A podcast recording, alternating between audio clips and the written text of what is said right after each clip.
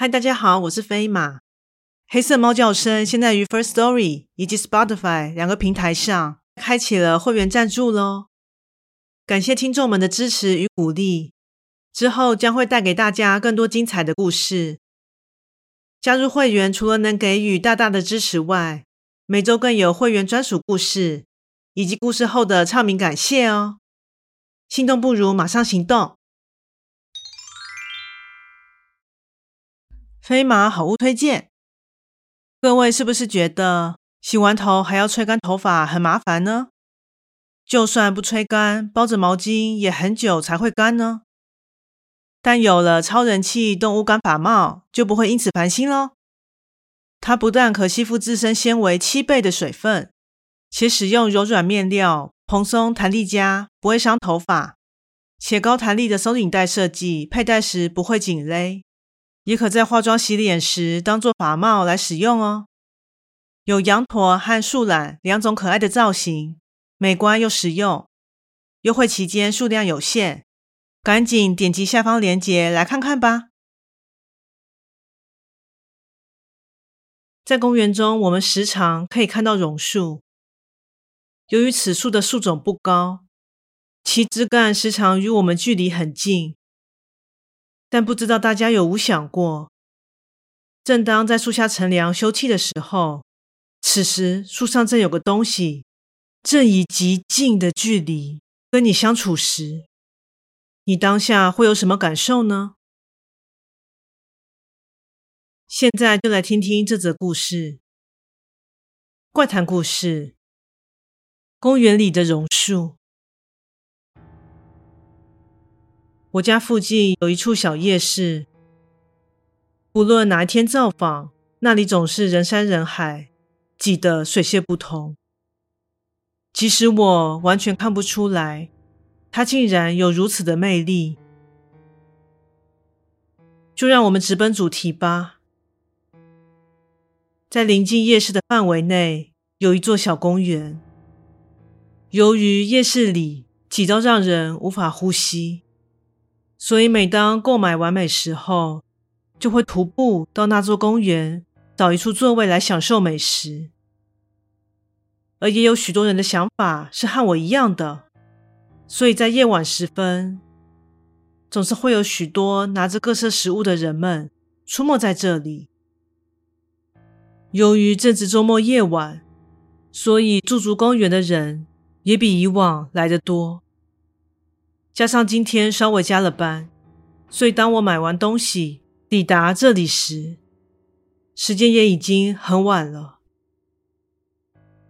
四处张望了一下，终于找到了位于榕树下的座椅。说起公园，榕树算是其中常见的树种。位于这里的座位相对来说比较偏僻，而我所在的位置。更是在绕过转角后，更渺无人迹的地方。此时四下无人，坐下后，我一边享受美食，一边听着音乐。就在我进入放空忘我的境界之际，后脑勺感觉被触碰了一下，下意识的回头望去，后面除了一根离我稍近的枝干外，什么都没有。应该是自己想太多了吧？想着想着，转回身继续享受着独处时光。但在下一秒，我明确感受到了触碰感。说之前的是错觉，还可以蒙混过关，但这次可说是很真切的确定了。因为在接收到感觉的下秒，我反射性的摸向脖颈，结果。好像摸到了质地细软、像是毛发的东西，猛然回身，却依然什么都没有看到。你可能会劝我说：“那应该是榕树的须根吧？”但那绝对不可能。第一，那须根离我并没有那么近。若假设它忽然伸长，因此触碰到我，说起来那又是另一种恐怖了吧？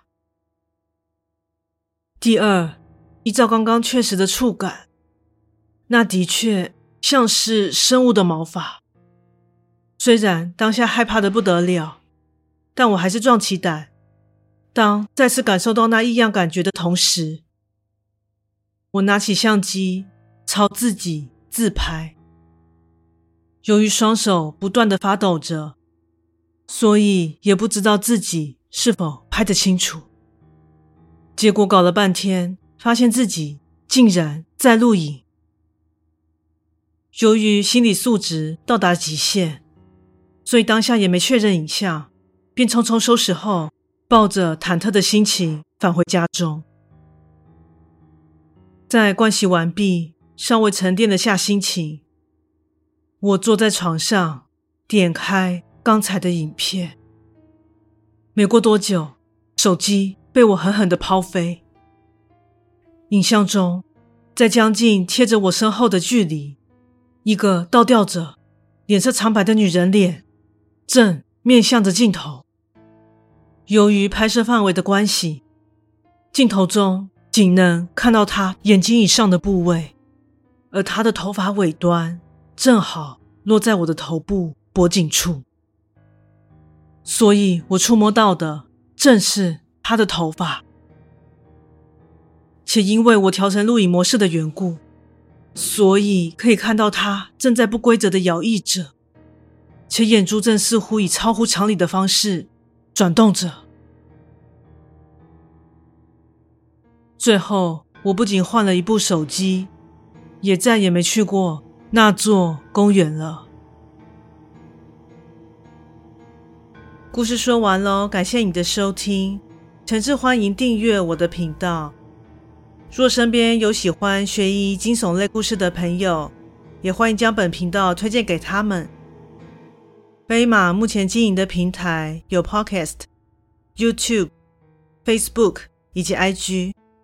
诚挚希望大家前往以上平台搜寻“黑色猫叫声”，并帮我订阅及追踪哦。最后再次感谢你的支持，那我们下次再见。